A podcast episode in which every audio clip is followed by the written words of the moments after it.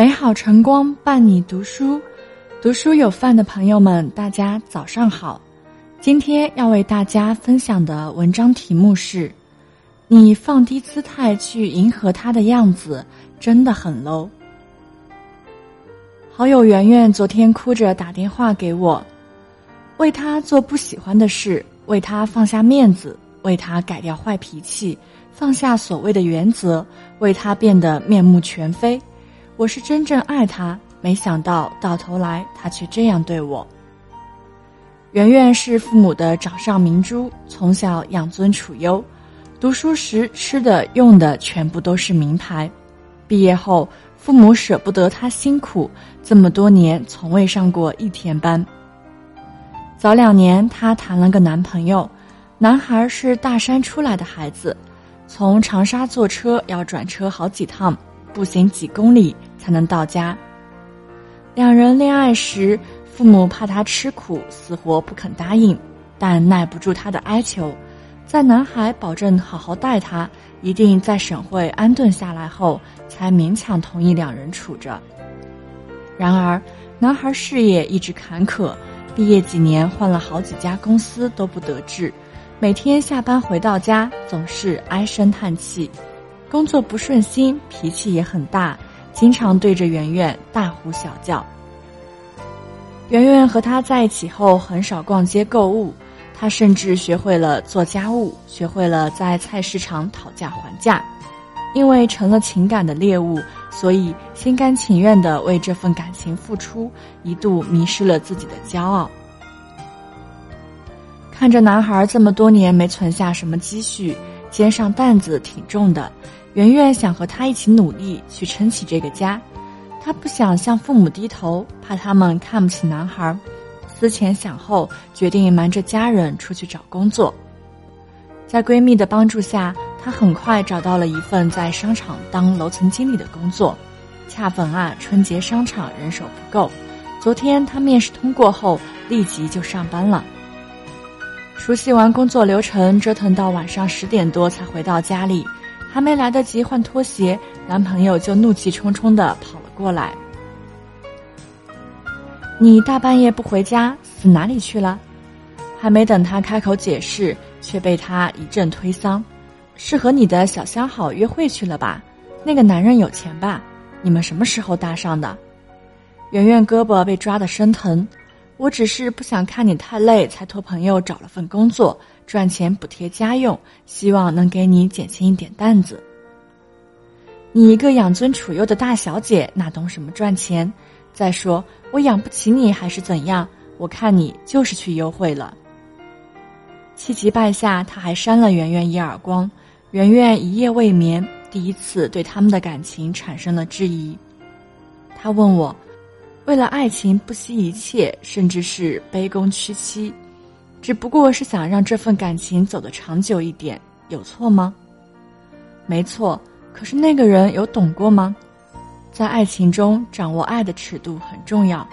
如果两个人在一起，让你失去了很多你引以为傲的东西，那么我想你离放手这段感情也不远了。张爱玲说：“喜欢一个人会卑微到尘埃里，然后开出花来。”太多傻姑娘把这句话奉为爱情真理，为了爱情把自己看得很渺小，愿意付出一切，认为他懂得之后就是开花结果之时。可滴入尘埃的爱情又怎会有花开？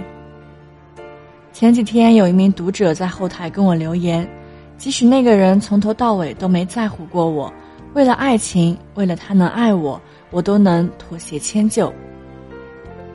不习惯等人，却等了他两个小时，还为他找借口说是自己来的太早；不习惯冷天出去，却在零下五度的天气站在公交站台等着去他城市的班车；不习惯自己很主动，却为了他一次又一次的找话题。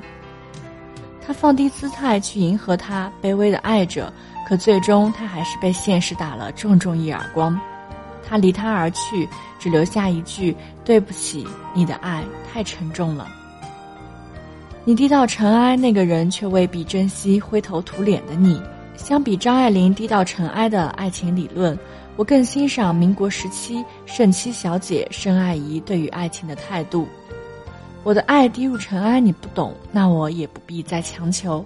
爱情一定要浪费在值得爱的人的身上。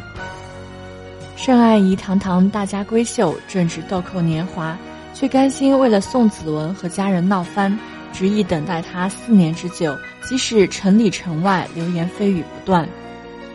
之后呢？之后宋子文的确回来了，却已经已为人夫。盛七小姐得知消息后，哪怕依旧爱着，哪怕宋子文一直不断示好，她也毅然决然地和他断绝了联系。从此，她成了宋子文心头的朱砂痣，床前的明月光。真正的爱情从不需要卑微，如果那个人不值得，就不要再继续放低姿态自降身价了。勉强留住的爱人，只会让你爱得更辛苦。不如把这些时间拿去提升自己的价值，独立自己的经济，之后再独立你的爱情。一种不需要放下自己身段的爱情，然后遇见那个懂你付出的男人。岁月漫长，你心地善良，终会有一人陪你骑马喝酒走四方。以上便是今天的文章。想要收听更多美文故事，请关注“读书有范”。我在这里等你。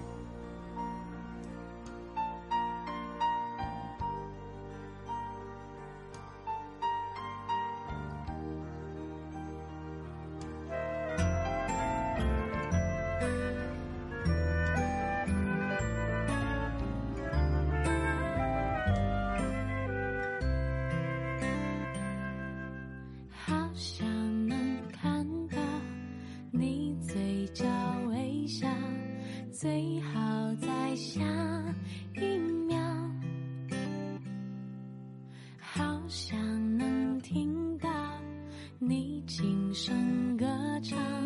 最好在下一秒，纯白棒球帽，墨绿色衣角，时间静止的美好，默契。发生在每个下上同一种口味的蛋糕，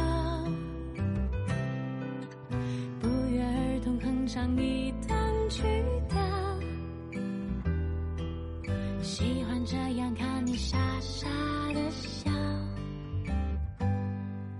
好想能这样就白头到老。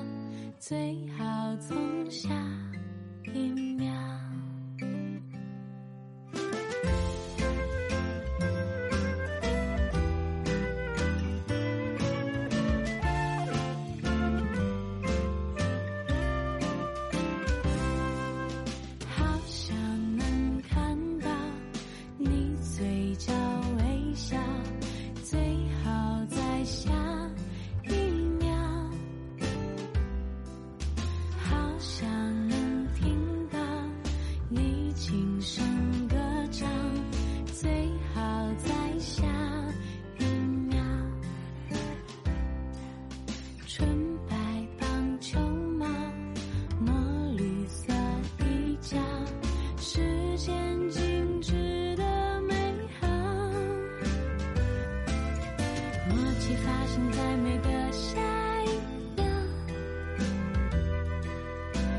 像同一种口味的蛋糕，不约而同哼唱一段曲调，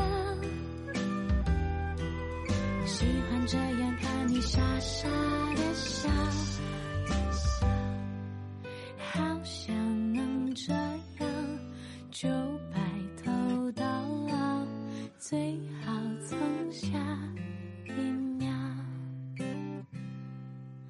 say